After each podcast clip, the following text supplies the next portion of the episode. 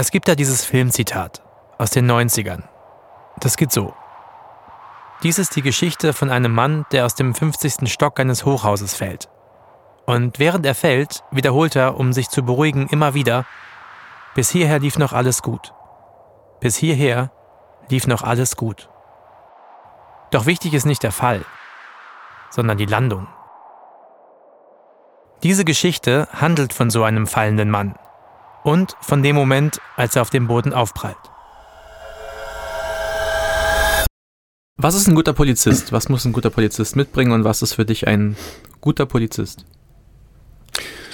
Ein guter Polizist ist jemand, der gut zuhören kann, der draußen auf der Straße gerecht ist, den Vorgesetzten über loyal ist, seine eigenen Interessen, denke ich mir mal, ein bisschen ins, in den Hintergrund stellen.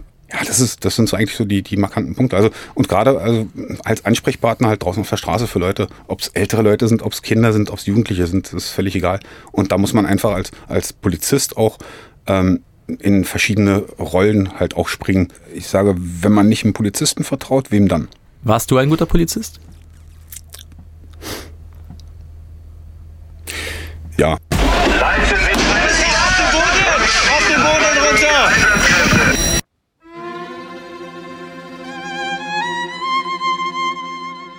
Von Studio Bummens und dem SWR.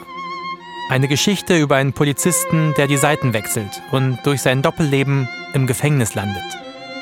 Mein Name ist Nino Seidel und das ist Lubi. Ein Polizist stürzt ab.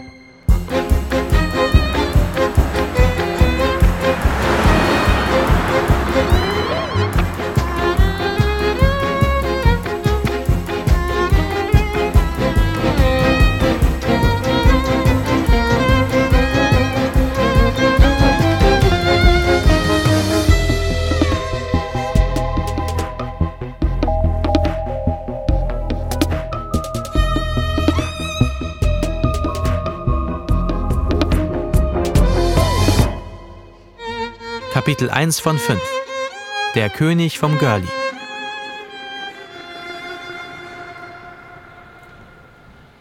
Im Spätsommer 2019 fahre ich zu einem Prozess am Landgericht in Berlin.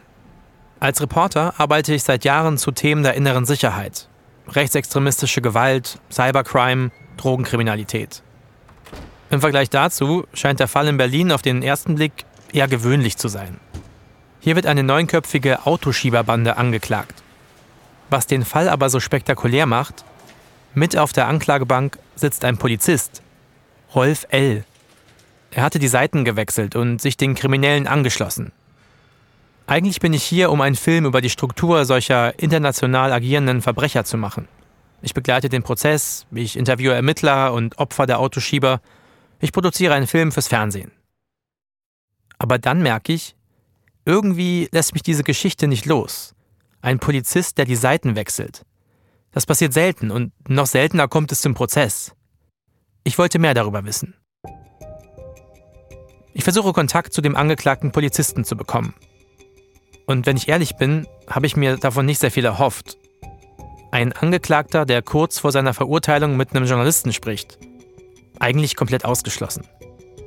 Aber dann ist genau das passiert. Rolf L. ist bereit, mit mir zu sprechen. Zwei Tage sitzen wir uns in einem Tonstudio gegenüber. Genau eine Woche, bevor das Gericht das Urteil über ihn sprechen wird. In den meisten True Crime-Formaten sprechen wir eher über die Verbrecher als mit ihnen. Oder wir fangen ein Dutzend Perspektiven ein, sprechen mit den Ermittlern, den Anwälten oder den Opfern der Verbrecher. In diesem Podcast wird Rolf L. seine Geschichte aber größtenteils selbst erzählen. Das ist kein Geständnis und das ist auch kein Verhör. Das ist seine Version der Geschehnisse. Sein Leben. Seine Wahrheit. Und eins gleich zu Beginn. Rolf ist ein Verbrecher, aber ich mag ihn. Ich mochte ihn auf Anhieb. Ich weiß nicht, ob ich jetzt soll ich Rolf sagen oder Lubi oder wie ist es dir am liebsten? Nee, Rolf ist schon. Rolf, okay. Lubi ist jetzt ein bisschen. Ist, na, ist zu, wie kommt Lubi? Warum Lubi? Na, vom Nachnamen her. Also in der Behörde gab es mehrere Rolfs. Der, darunter äh, halt in einer, in unserer Dienstgruppe gab es drei Stück. Und hat irgendeiner mal den Namen Rolf gerufen, haben sich drei Leute umgedreht und da hieß es du nicht, du nicht, aber du. Und da kam halt Lubi. Auch auf den Dienststellen, wenn ich mich vorgestellt habe, Lubi, ja, und der Name ist Berlin bekannt. und der ist Behörden bekannt und der ist natürlich auch im Freundeskreis bekannt. Rolf. Hört sich komisch an. Okay, Rolf. Pass auf, Rolf. Wir fangen mal an. Ich darf ihn dann doch so nennen, wie ihn alle nennen. Lubi. Lubi ist Ende 40. Kurze Haare, drahtig, durchtrainiert. Was mir auffällt, er ist braun gebrannt. Kommt aber nicht vom Urlaub, sagt er. Er sei so ein Draußentyp. Lubi ist Familienvater und hat mehrere kleine Kinder. Mit seiner zweiten Ehefrau lebt er in Berlin. Und genau hier beginnt auch seine Geschichte. In Kreuzberg, im Görlitzer Park. Lubi parkt da an einem der Eingänge. Er zündet sich in dem Volvo, in dem er sitzt, eine Zigarette an. Schon seine 15. heute. Er ahnt noch nicht, dass er gleich in den schlimmsten Einsatz seiner Karriere geraten wird. Von Technikern wurde es aufgeschnappt in der Telefonüberwachung, dass halt jetzt gerade ein Transport von dort und dort nach Berlin unterwegs ist, der nur ausschließlich für den Görlitzer Park bestimmt war. Über Funk bekommt er mit, dass ein Kollege auf seinem Fahrrad genau diesen Drogenkurier in Richtung Park verfolgt. Das Problem? Der Hinterreifen von Lubis Kollegen ist platt. Er eiert durch die Straßen von Kreuzberg und verliert den Typen mit seinem Rucksack voller Drogen aus den Augen. Lubi steigt aus dem Wagen, schnippt hastig die Zigarette weg und rennt in Richtung Park. Er sieht den Fahrradfahrer, der mit einem Affenzahn auf ihn zurast. Das kann doch nicht gut gehen, denkt sich Lubi.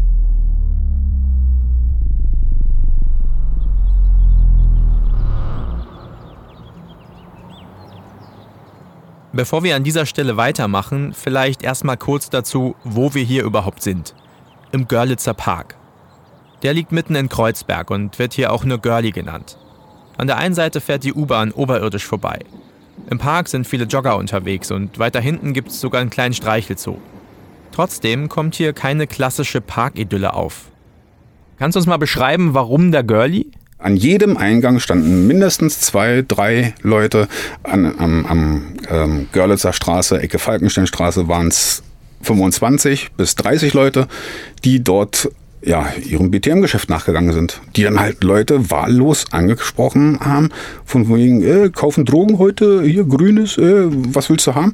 Und die hatten alles im Angebot. Also wir haben auch äh, wirklich äh, aufgefahren von über Ecstasy, über äh, Koks, über Hero. Das ist schon eine ganz schöne Hausnummer, da zu arbeiten. Das bunte Angebot im Girlie bleibt nicht unbemerkt. Deutschlandweit wird der Park als Beispiel der verfehlten Drogenpolitik Berlins genannt. Die Medien machen Druck auf den Senat und die Politik gibt den Druck an die Polizei weiter. Kurz gesagt, der Girlie ist zu der Zeit der berühmteste Drogenumschlagplatz der Republik. Man hat dann die Brennpunktstreife sozusagen ans Leben gerufen und ähm, hat gesagt gehabt, die Brennpunktstreife ist dazu da, sich ausschließlich um die BTM-Kriminalität zu kümmern, also um den Handel, um den ähm, Transport, äh, um die Konsumenten äh, halt zu kümmern, und zwar in den Bereichen Hasenheide, Cottbuser Tor, Görlitzer Park und RAW-Gelände. Das war halt so die Linie, auf der halt extrem viel gehandelt worden ist. Es gab einen Namen für diese, für diesen Streifen. Achse des Bösen. Wieso hieß das so? Na, weil sie die, weil sie das wie eine Achse halt durch, also wie halt eine Linie durch die, durch die ähm, Berliner Innenstadt sozusagen gezogen hat. Und äh, Achse des Bösen in dem Sinn, weil drumherum äh, war eigentlich, ist, ist eigentlich relativ ruhig, aber halt genau in diesem Bereich, auf dieser Achse halt, äh, wird halt gerade extrem mit Drogen gehandelt. Und das soll Lubi mit seinen Kollegen der Brennpunktstreife verhindern. Als Zivilpolizisten sollen sie die Dealer beobachten und stellen.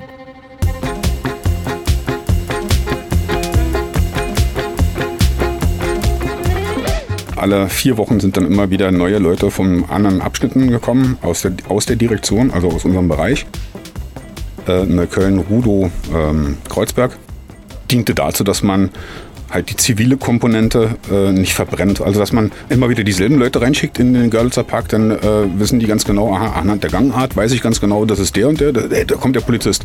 So, dadurch, dass es dann alle vier Wochen gewechselt worden ist, konnte sich unser Gegenüber nicht darauf einstellen. Und hat dann halt äh, sich immer wieder gewundert, äh, neue Gesichter, äh, Moment, das war aber eine blonde Frau und letztes Mal war doch eine schwarzhaarige. Das war so der Vorteil von dem Ganzen, dass man halt einen ständigen Wechsel gehabt hat und sozusagen Unruhe da verbreiten konnte in dem Bereich Görlitzer Park. Und um diese Unruhe zu erreichen, werden die Männer und Frauen der Brennpunktstreife ganz schön kreativ. Um zum Beispiel so, so nah wie möglich an jemanden ranzukommen, zieht man sich eine Perücke auf, setzt sich eine Sonnenbrille auf, zerfetzte Hosen, alte Klamotten, wo man also gar nicht als Polizeibeamter zu erkennen ist. Und umso größer ist er dann und umso schöner ist es natürlich dann, umso erfolgreicher ist es dann, wenn man aus diesem aus dieser Rolle heraus dann zum Beispiel den Täter festnimmt und sagt so, hier, bitteschön, Kripo oder Polizei und der dann sagt, äh, ich habe dich gar nicht als Polizist erkannt oder ich niemals würde ich denken, dass du Polizist bist oder andere Leute kommen dann und fragen so, äh, Sie, was machen Sie mit dem Mann? Wo man von als, von, als Außenstehender sagt so, ey, der überfällt den gerade, wo man dann erklären muss, äh, die Jacke hochmacht, die Dienstwaffe sozusagen zeigt, äh, Polizei ruft, äh, wo die Leute dann wirklich geschockt dann so reagieren, so krass, wie sieht der denn aus? Dem, dem wirklich zwei Euro noch in den Becher packen, damit er sich einen Kaffee kaufen kann. Aber ich würde niemals denken, dass es ein Polizist ist. Ich habe stellenweise habe ich im Görlitzer Park mit den Leuten zusammen gegessen und zehn Minuten später habe ich sie festgenommen.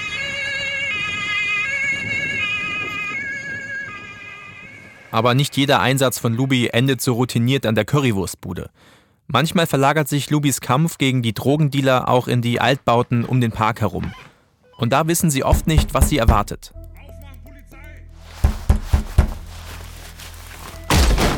Ja, das, was mir in Erinnerung bleibt, war das eine Mal, wo wir in, einer, wo wir in eine Wohnung ähm, gegangen sind, um dort äh, eine Festnahme durchzuführen, wo auf dem Wohnzimmertisch eine durchgeladene Kalaschnikow lag. Wo ich mir sage, so, holla die Waldfee. Da eine Sekunde oder zwei Sekunden später in die Wohnung rein und derjenige hätte unter Umständen die Waffe in die Hand genommen und äh, hätte dann nur mal grob in Richtung Hausflur gehalten, dann wäre wär ich jetzt nie, hier nicht am Mikro. Definitiv nicht. Wie weit äh, reicht das, das, das, das Potenzial oder wie, wie weit reicht die, die Energie, um halt diese verschissenen Drogen ähm, ja, zu beschützen, zu beherbergen, dass man also dazu nach Kalaschnikow greifen muss. Also, pff, fand ich schon heftig. Hat dich das damals überrascht?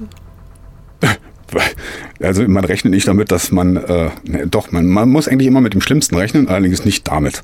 Also ich habe nicht damit gerechnet, dass da eine Kalaschnikow liegen würde oder dass in der, in der Wohnung äh, eine Kalaschnikow äh, durchgeladen liegt. Also auch meine Kollegen, wir waren also wirklich perplex. Also und unangenehm überrascht. Also man ist ja normalerweise so, wenn man Waffen findet, sagt man, oh, cool, ganz cool. Ähm, aber bei der Kalaschnikow, da war schon ein bisschen Arschwasser mit bei. also das anders kann ich es nicht ausdrücken. Also da ist mir schon der Bolzen in die Hose gerutscht. Weil das ist, da gibt es einfach keinen Schutz gegen. Machen wir uns mal nichts vor. Kannst du dich noch erinnern, wann du das erste Mal darüber nachgedacht hast, Polizist zu werden? Na, eigentlich schon als Kind. also als klein, kleines Kind wollte ich entweder Rennfahrer werden oder ich wollte Polizist werden. Ähm, aber gut, Polizist bin ich geworden, Rennfahrer nicht. Naja, seine spätere Karriere bei den Autoschiebern ist am Ende gar nicht so weit weg von Rennfahrer. Aber dazu kommen wir noch. Zurück zu seinem Start bei der Polizei. Mit 20 fängt Lubi als einfacher Streifenpolizist an. Zuerst im Wedding, so ein klassisches Arbeiterviertel hier in Berlin. Drei Jahre bin ich dann Funkwagen gefahren, also ein Funkwagen-Einsatzdienst, ähm, halt äh, immer geschickt worden für den ersten Angriff. Also die, die, die Leute, die jetzt im Funkwagen unterwegs sind, die wissen, wovon ich rede. Ähm, Erster Angriff ist halt, man kriegt einen Notruf, die Notrufzentrale leitet den an den, äh, an den Abschnitt weiter und dann werden die Funkwagen werden halt dann äh, zu den einzelnen Einsätzen geschickt. Ja, das sind dann so Sachen wie Falschparker oder zu wilde WG-Partys. Die Einsätze auf der Straße machen Lubi Spaß, aber irgendwie will er mehr erleben. Also lässt er sich innerhalb der Polizei versetzen.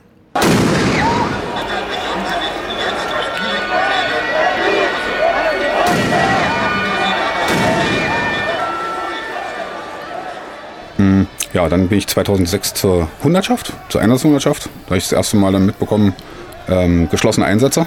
Mal 1. Mai und äh, die ganzen Demos. Habe dann nach zwei, nach drei Jahren festgestellt gehabt, dass das äh, gar nichts für mich ist.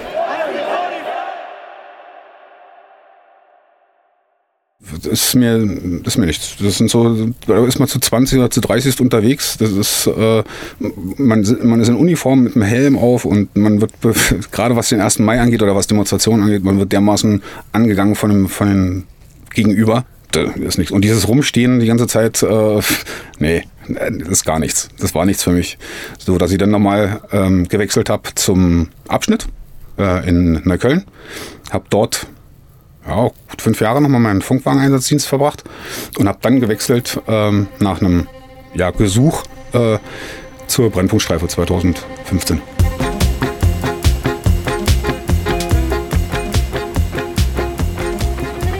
Da wurde die gerade erst gegründet. Und Lubi liebt seinen neuen Job. Endlich keine nervige Uniform mehr, sondern jeden Tag eine neue Verkleidung, eine neue Rolle. Er hängt sich so richtig rein, denn wie Arbeit fühlt sich das so gar nicht an. Das war einfach genial. Ich war selber ein Arbeitstier. Ich musste auch immer mit dran. Und ich habe dann auch mal gesagt, ich komme mit zur Festnahme raus. und deshalb arbeitet er sich in kürzester Zeit zum Teamführer hoch intern so, so, so ein Battle geführt halt äh, mit, mit den anderen, mit einem anderen Dienstgruppen, äh, Quatsch, mit einem anderen Teamführer oder auch intern äh, hieß es so, ja, ich habe heute schon zwei Festnahmen und ja, ich habe heute schon drei und dann wurde es halt immer gesteigert. ähm, das war schon, das war auch schon ganz, ganz cool gewesen. Ähm, ja, daran kann man eigentlich den Erfolg messen und das daran spiegelte sich auch eigentlich unsere Arbeit wieder. Ähm, halt anhand dessen, was wir draußen auf der Straße an Mannstunden geleistet haben und was wir draußen halt ähm, Tatsache mitgenommen haben. Also an, an, an BTM, an äh, Geldern, an Waffen oder sonst dergleichen. Meinst du, es hat überhaupt irgendwas gebracht? Die Anwohner, die dort um, um den Girlie rumwohnen, die haben halt irgendwann mal mitbekommen, die, die Polizisten oder es gibt zivile Polizisten, die sind dauerhaft da. Und da sind die auch zu den Leuten ran, also zu uns auch rangekommen und haben gesagt, ihr seid Polizisten. Äh, und wir dann, ja, wieso? Naja, ihr könnt auch meine Wohnung dazu haben, dass er äh, den Görlitzer Park beobachtet, weil ich finde das voll geil. Seitdem ihr hier seid, äh, kann ich auch mit meiner Familie, mit meiner Tochter auch wieder durch den Görlitzer Park gehen, ohne dass ich blöd angequatscht werde. Da hast du dann auch so, so einen Rücklauf, dann hast du auch so eine Reflexion von deiner Arbeit und zwar direkt von dem, von dem Bürger, für den du da bist. Besser geht's doch gar nicht. Besser geht es gar nicht. Im Sommer 2015 hat Lubi die Zeit seines Lebens. Und sein Einsatz macht auch bei den Vorgesetzten Eindruck. Sein Chef schreibt ihm eine richtig gute Bewertung. Und eine Beförderung scheint zum Greifen nah. Er arbeitete konstruktiv, stellte persönliche Interessen zugunsten der Brennpunktstreife zurück, auch bei Mehrarbeit, Mehrarbeit äh, ein hohes Leistungsniveau beibehält. Wäre da nicht ein entscheidendes Problem? Die erste Line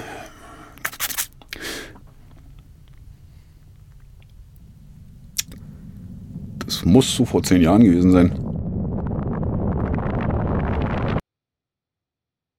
Da war er noch Streifenpolizist in Neukölln. Ein Freund lädt ihn zu einer Geburtstagsparty in einem Berliner Club ein. Wo genau, will er mir komischerweise nicht verraten. Er sagt nur irgendwo in der Nähe vom Kudamm. Also vermutlich jetzt nicht so ein Techno-Club, wie man ihn von Berlin erwarten würde. Ich stell's mir eher so vor wie, ja, gewollt schick, so mit so weißen Couchen und wo in diese großen Magnumflaschen Shampoos diese kleinen Feuerwerksdinger gesteckt werden. Ihr wisst, was ich meine. Das war eine Party mit arabischen, mit deutschen und mit polnischen Leuten. Und da war in dem in der Diskothek gab es einen VIP-Bereich. Ich, ich, war von denen eingeladen äh, zu der Feierlichkeit, war ein Geburtstag. Ähm, in diesem VIP-Bereich und dort ist dann halt auch die Security nicht so hundertprozentig äh, äh zugegen. Ähm, und ich wunderte mich irgendwann, dass irgendeiner so eine Kapsel genommen hat, da auf den Tisch so, äh, so einen Krübel draufgepackt hat, seine Karte rausgenommen hat und dann wie im schlechten Krimi äh, angefangen hat, das zu zerbröseln, klein zu machen. Und dann in dem Moment, wo ich kurz wieder weggeguckt habe, war die Leine auch schon wieder weg gewesen. Ich habe gesagt, also, äh, was war das jetzt gerade? Erste Mal im Bekanntenkreis, großartig konfrontiert. Das klingt gerade so, als hätte Lubi, der Polizist, noch nie Kokain gesehen. Aber gut. Das war schon herbe, wobei die auch gewusst haben, dass ich Polizist bin. In dem Moment war, war, war bei denen der Schalter wahrscheinlich auch umgelegt, so ey, Koks ist Koks und Dienst ist Dienst. Und dann habe mir im Laufe des, des Abends dann die Leute angeguckt, wie die halt sozusagen in Anführungszeichen drauf sind. Und dann habe ich gedacht, naja, kannst du noch mal probieren. Und so war es dann, dass man das dann halt das, das, das Gefühl, wenn man, das, wenn man Koks nimmt, das vergisst du nicht. Wenn du einmal konsumiert hast, den, den, also Koks, weißt du immer, wie das schmeckt, wie das wirkt. Und wie? Im ersten Moment hast du das Gefühl, dir fliegt komplett dein, dein, dein, dein Schädel weg. Also, also dir, dir explodiert dein Kopf.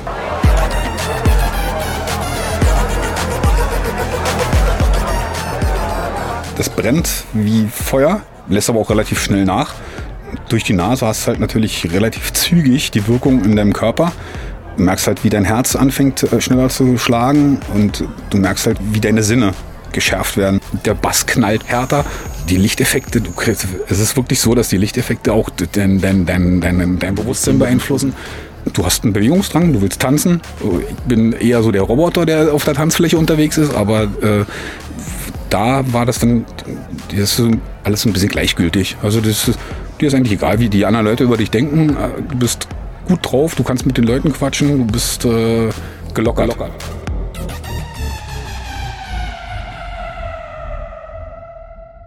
Und wie viel nimmt man da so? Das fängt an mit, äh, ich sag jetzt mal, wenn du dir so eine, Kapsel holst mit 0,55 Gramm, ähm, holst du dir freitagsabends oder sowas und gehst feiern, dann ist äh, Samstag früh ist die Kapsel zwar leer, du hast 50 Euro sozusagen verballert, aber du machst dir danach erstmal keine weiteren Gedanken, weil der nächste Samstag oder nächste Freitag holst du dir wieder was. Und das steigert sich irgendwann, weil das Zeug ist irgend, das, das Zeug ist der Teufel. Der Körper will mehr haben. Und damit du noch mehr oder damit du dieselbe Wirkung hast, musst du mehr nehmen. Also wer da sagt, er beherrscht den Teufel, dann hat er schon verloren, weil der Teufel beherrscht ihn. Das ist wirklich so. Man belügt sich selber.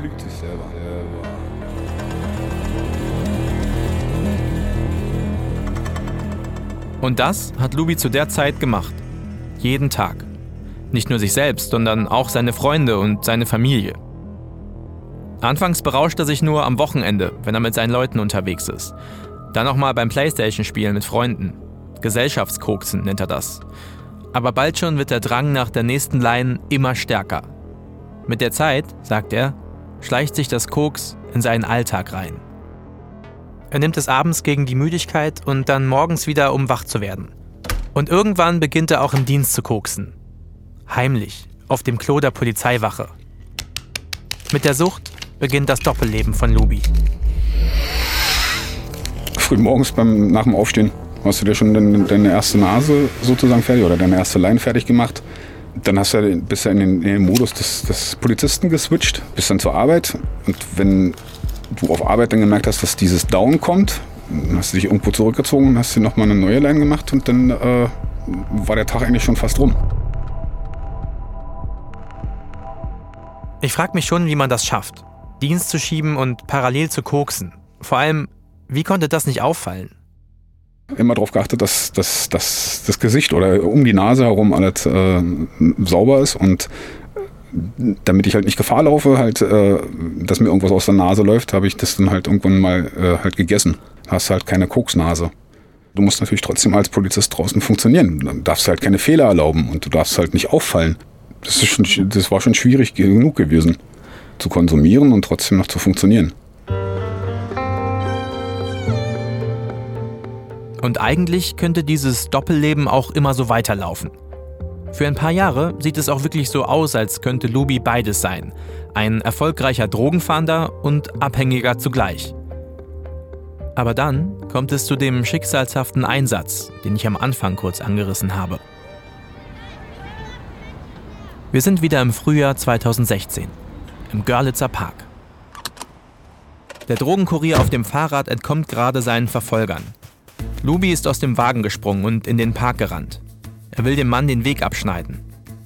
Der Dealer auf dem Fahrrad rast direkt auf Lubi zu. Ich stand taktisch günstig äh, an, einer, an, einer, Treppe und habe den noch angeschrien: äh, Stop, freeze, don't move. Also, weil er wahrscheinlich kein Deutsch verstanden hat. Lubi macht einen Schritt zurück. Dann hebt er die Fäuste, als wäre er bereit zum Boxkampf. Und in dem Moment hat er sein Fahrrad komplett äh, mit der Geschwindigkeit auf mich zugefahren. Und äh, als er auf mich zugefahren ist, hat er dann von mir einen gezielten Faustschlag bekommen. Und bei diesem gezielten Faustschlag ist er zu Boden und bei mir die Wirbel im Körper halt sich einmal verdreht. Durch die Wucht. Ein harter Schlag. Der Fahrradfahrer war sehr schnell. Wie ging es dem dann?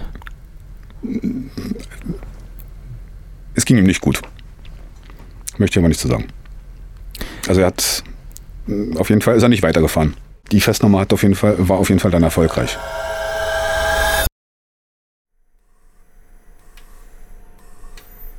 Der Dealer wird in einem Krankenwagen abtransportiert.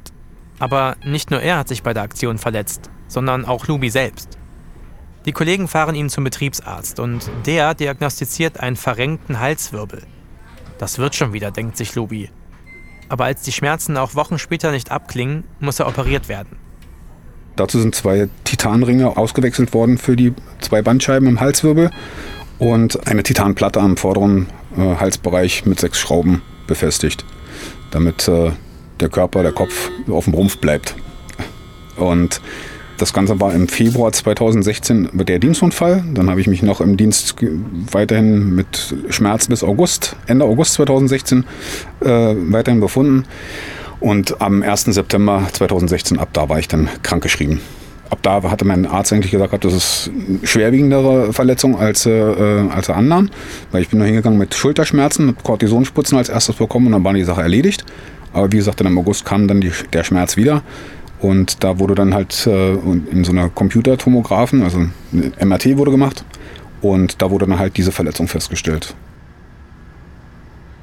Als der Arzt das Ergebnis der Computertomographie sieht, wird ihm sofort klar. Lubi darf auf keinen Fall mehr auf die Straße zum Einsatz kommen. Er darf auch kein Motorrad mehr fahren oder Sport machen. Wenn er nur noch einen Schlag gegen den Kopf bekommt, dann könnte er für den Rest seines Lebens querschnittsgelähmt sein. Habe ich gesagt, okay, in meinem Leichtsinn äh, wieder einen dummen Spruch rausgehauen und gesagt, und wie lange dauert das? Drei Wochen? Mindestens anderthalb Jahre. Aber der Arzt kann doch nicht mal versprechen, dass Lubi überhaupt je wieder als Polizist auf der Straße Dienst schieben kann. Schlagartig begreift Lubi, was das bedeutet. Innerhalb von einer Sekunde wird sein Leben auf den Kopf gestellt. Kein Girlie mehr, keine Brennpunktstreife und auch keine verdeckten Einsätze.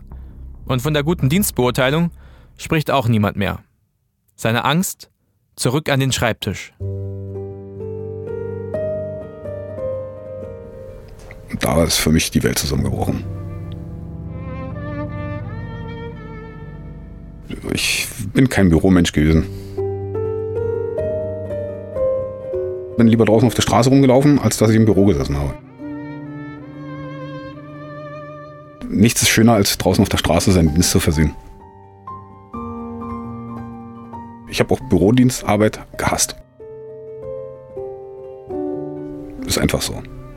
Und das war schon, schon als, die, als die erste polizeiärztliche Untersuchung war, ging es eigentlich schon los mit den ganzen Verlustängsten, Existenzängsten.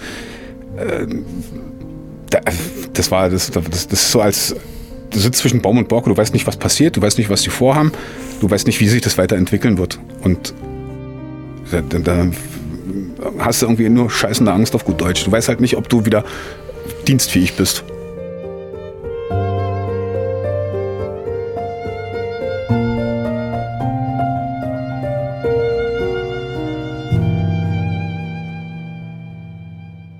Lubi hat mir erzählt, dass er in dieser Situation nur noch über eines Kontrolle hatte, seinen nächsten Rausch. Und der war zuverlässig. Wenn er sich das Kokain durch die Nase zieht, ist alles gut, da macht er sich keine Sorgen über die Zukunft. Das Problem ist, sobald die Wirkung nachlässt, kommt die Verzweiflung zurück und die kann er nur durch die nächste Leim besiegen. Nach seiner Krankschreibung beginnt für Lubi eine monatelange Leidenszeit. Die Schmerzen belasten ihn jeden Tag. Am Anfang versetzen sie ihn ins verhasste Büro. Dann schreiben sie ihn komplett dienstunfähig. Nicht mal mehr zum Job am Schreibtisch muss er noch reinkommen. So vergeht ein ganzes leeres Jahr für Lubi. Draußen herrscht ein richtig heißer Sommer in Berlin. Und im Girlie jagen die Kollegen weiter die Dealer. Doch für Lubi ist der Höhepunkt des Tages das Schrauben an seinem Wagen. Da bekommt er eine Nachricht von einem alten Freund. Übrigens, der Freund, der ihm damals die erste Line Koks spendiert hat. Er fragt, ob Lubi sich vielleicht was dazu verdienen will. Da können ihm da jemanden vorstellen. Das klingt für Lubi endlich mal wieder nach ein bisschen Abwechslung.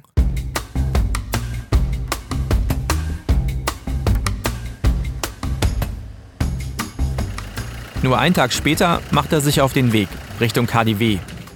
Sein Kumpel hat ihn zu einem Café in einer Sackgasse hinter dem legendären Nobelkaufhaus bestellt.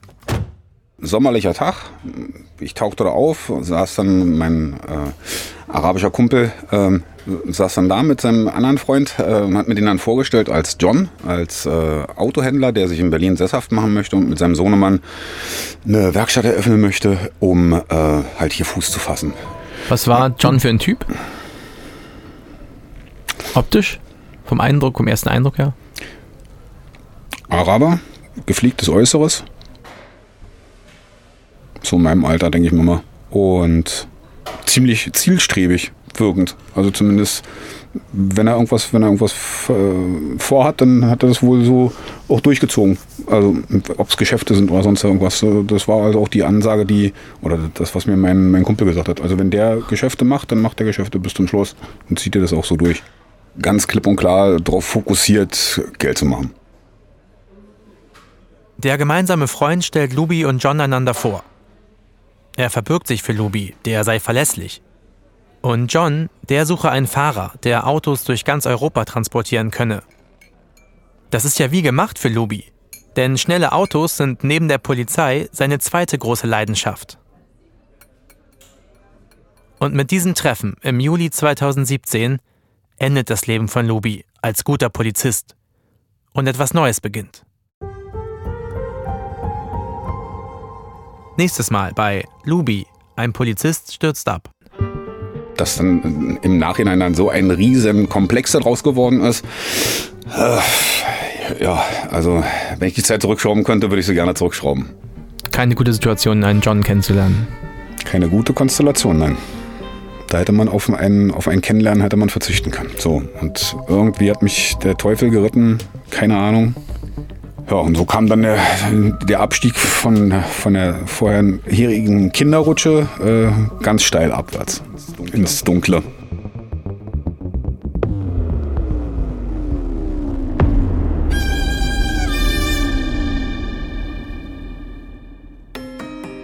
Lubi, ein Polizist stürzt ab, ist ein Podcast von Studio Bummens und dem SWR. Falls es euch gefallen hat und ihr keine weiteren Episoden verpassen wollt, freuen wir uns, wenn ihr diesen Podcast abonniert und weiterempfehlt. Die Geschichte wurde erzählt und recherchiert von mir, Nino Seidel. Sie wurde geschrieben und produziert von Jon Hanschin. Redaktion Susanne Gebhardt, Martina Treuter und Henriette Schreuers. Regie der Liveaufnahmen, Soundkreation und Schnitt David Krause. Zusätzlicher Schnitt und Mischung Jonas Hafke. Der Score wurde komponiert und eingespielt von Ilja Czoric und The Radio Affair mit Violine von Maria Laskowska. Zusätzliche Musikberatung Jakob Ilja. Dramaturgische Beratung Tobias Baukage. Wir bedanken uns bei den Anwälten André Rösler und Giorgio Fogliano von Hegewerk Rechtsanwälte, die Rolf bei seinem Prozess verteidigt haben.